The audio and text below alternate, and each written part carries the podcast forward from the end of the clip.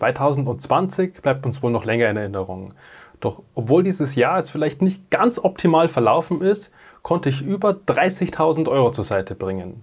Du willst wissen, wie ich das genau gemacht habe? Dann bleib unbedingt bis zum Ende dran.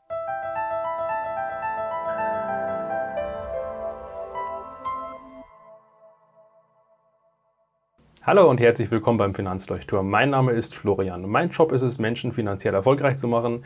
Und damit du auch jedes Video von mir siehst, lass am besten gleich ein Abo da und denk auch an die Glocke, damit du immer eine Benachrichtigung auf dein Handy erhältst. Um eins vorab zu sagen, es bleibt höchstwahrscheinlich etwas mehr wie 30.000 Euro übrig, aber als Unternehmer ist es halt immer so ein Ding mit den Steuern, weil man zahlt die halt entweder drei Monate lang im Voraus und wenn man dann doch mehr Gewinn erwirtschaftet hat, als man eigentlich vermutet hat, beziehungsweise das Finanzamt vermutet hat, dann zahlt man eben auch wieder rückwirkend Steuern und kriegt dann auch eine Einkommensteuer. Vorauszahlung und deswegen, ja, es ist mehr übrig geblieben, aber die restlichen Reserven kann ich eben noch nicht angeben, weil es höchstwahrscheinlich das Geld wieder ans Finanzamt geht. Da kommen wir natürlich dann gleich mal zu dem allerwichtigsten Thema. Wenn du mehr Geld zur Seite bringen willst, brauchst du natürlich auch mehr Einkommen.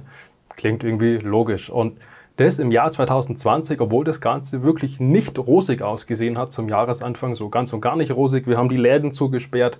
Vor allem ich selbst als gelernter Versicherungs- und Finanzkaufmann durfte offiziell nicht mehr zum Kunden rausfahren. Wir hatten eine Ausgangssperre. Heißt, das, das Unternehmen wurde innerhalb von wenigen Wochen digitalisiert und es gab nur noch Online-Beratungen. Es gab aber noch ein weiteres Thema, was mich jetzt nicht unbedingt zum Corona-Profiteur gemacht hat, und zwar das Thema fünf Jahre Stornohaftung. Meine Agentur im Versicherungsbereich ist generell sehr lastig, was das Thema Altersvorsorge angeht.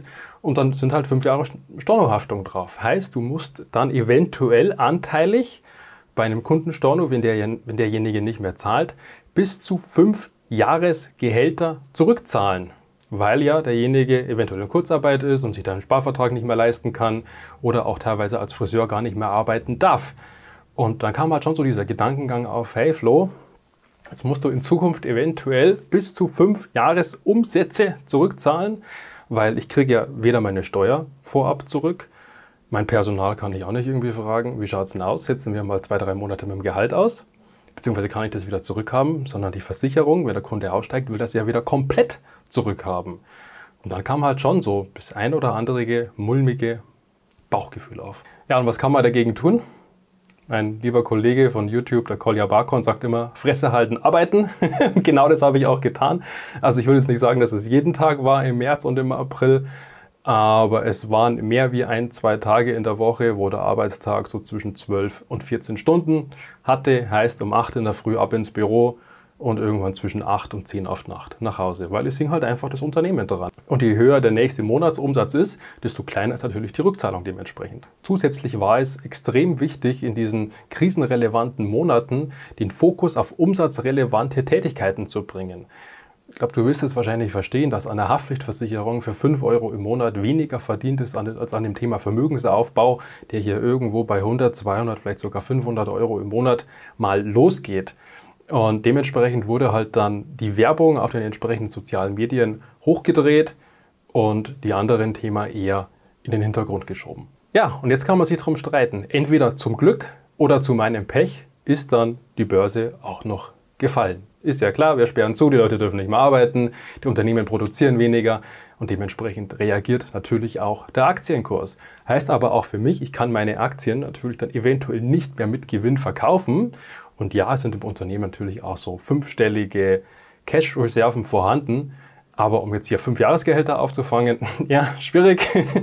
das dementsprechend nicht. Jedoch hatte ich auch das Glück, dass aufgrund der laufenden Werbung, beziehungsweise halt auch, dass der YouTube-Kanal schon langsam angelaufen ist und dadurch halt auch schon die ersten Kundenanfragen eingegangen sind, ja, einen extrem guten März und auch so die Wochen drumherum. Also ich darf verkünden, dass ich innerhalb von weniger Wochen über eine Million Euro an Beitragssumme für meine Kunden angelegt habe. Ich muss sagen, ja, damit habe ich nie und nimmer gerechnet, aber das war halt dann so auch dieser ausschlaggebende Punkt, wo denn dann eigentlich so dieser hohe Jahresumsatz herkommt. Und ab und zu darf man auch einfach mal Glück haben im Leben. Es war tatsächlich so, dass nicht mal eine Handvoll Kunden ihre Sparverträge beitragsfrei gestellt hat. Hier nochmal vielen, vielen Dank an jeden Kunden, der in dieser Zeit treu geblieben ist, der weiter seine Sparverträge bedient hat. Hätte auch anders laufen können. Aber wie heißt es immer so schön, du wirst nicht reich durch das Geld, was du einnimmst, sondern reich durch das Geld, was du nicht ausgibst. Naja, ich sage immer ganz gerne, irgendwo dazwischen liegt wahrscheinlich die Wahrheit. Nur allein vom Frugalismus kann man auch nicht leben. Es sollte natürlich auch dementsprechend das Einkommen passen. Aber dir wird es wahrscheinlich genauso gehen. Ich habe zur Corona-Situation fast keinen einzigen Pfennig ausgegeben. Ja, fürs Unternehmen ist natürlich sind die Gesamtausgaben gestiegen. Ich musste die Werbung bezahlen, der Unternehmensberater musste gezahlt werden. Aber für mich privat, ich bin ein bisschen wandern gegangen. Strom habe ich für mich persönlich, also ich habe, war ein Elektroauto sogar noch kostenlos. Und ansonsten ist da eigentlich nicht viel Geld ausgegeben worden. Urlaub, ja, länger als eine Woche hatte ich seit 2014 sowieso nicht mehr am Stück. Ja, wo soll das Geld nun hin? Also ab damit in die Börse. Die ist ja sowieso gefallen und dann gab es einen richtigen Einstiegszeitpunkt. Aber wenn du letztes Jahr irgendwie so einen Geheimtrick herausgefunden hast, wie du nur noch mal extrem viel Geld sparen konntest, kannst du mir das gerne in die Kommentare schreiben.